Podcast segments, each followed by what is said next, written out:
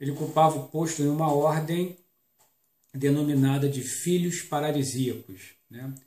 É, esses filhos paradisíacos eles são responsáveis né, por uma certa tarefa na elaboração de contextos experienciais tá? de mônadas, supramônadas e de eles próprios, né? no contexto do multiverso. Né? O Mika, inclusive, ele foi responsável pela, pela criação de um código, vamos chamar assim, né? de, um, de uma proposta né? crística. Essa proposta crística ela tinha como base o retorno de todas as almas que é, estavam em trabalho de experienciar o universo material de retorno à fonte que deu origem. Aí vocês podem perguntar, poxa, mas isso sempre foi assim? Não, gente, não. Tá? Há muitos milhões, bilhões de anos atrás, uma das propostas, né, quando ainda é, o universo material estava em formação, tá, gente? Então vocês terem uma ideia. Né? Uma das propostas que é, estava atuante aqui na nossa galáxia, principalmente, né?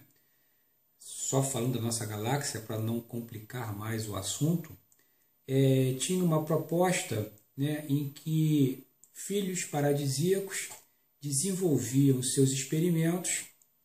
Esses experimentos cocriacionais eles envolviam almas, né, ou mônadas, digamos assim, que se voluntariavam para essas experiências.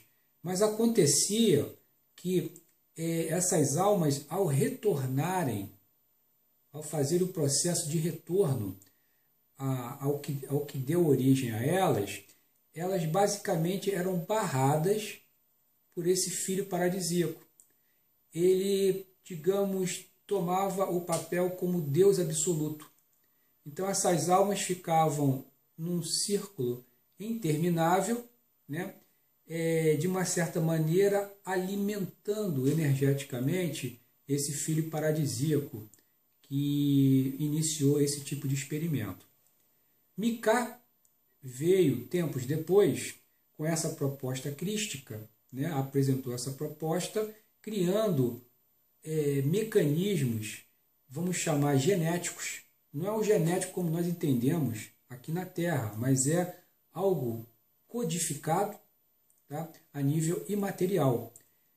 Dentro das estruturas imateriais, de modo a que essa estrutura ela pudesse, digamos, se desmembrar também pelo plano físico criando, inclusive, nos corpos, tá?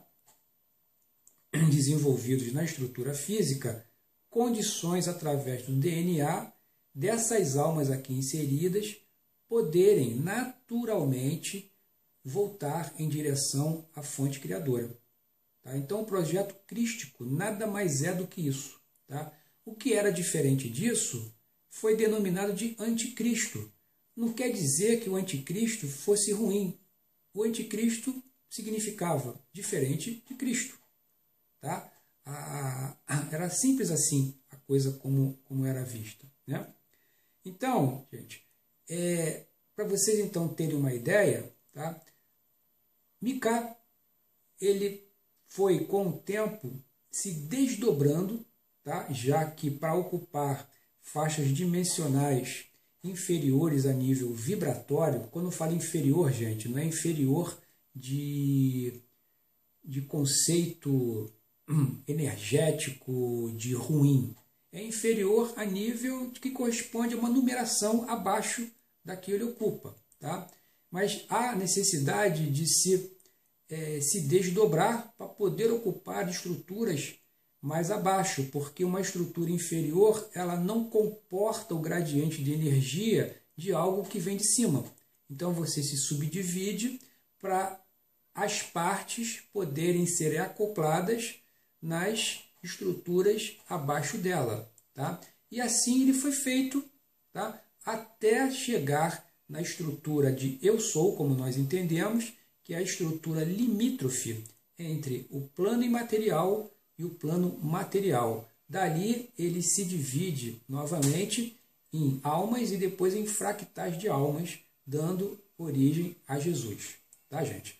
É, não tem mais como prolongar num único vídeo a, a história dessa personalidade, tá? No momento é o que eu lembro, né, consegui apanhar assim sem muita pesquisa, né, a respeito de Jesus, tá?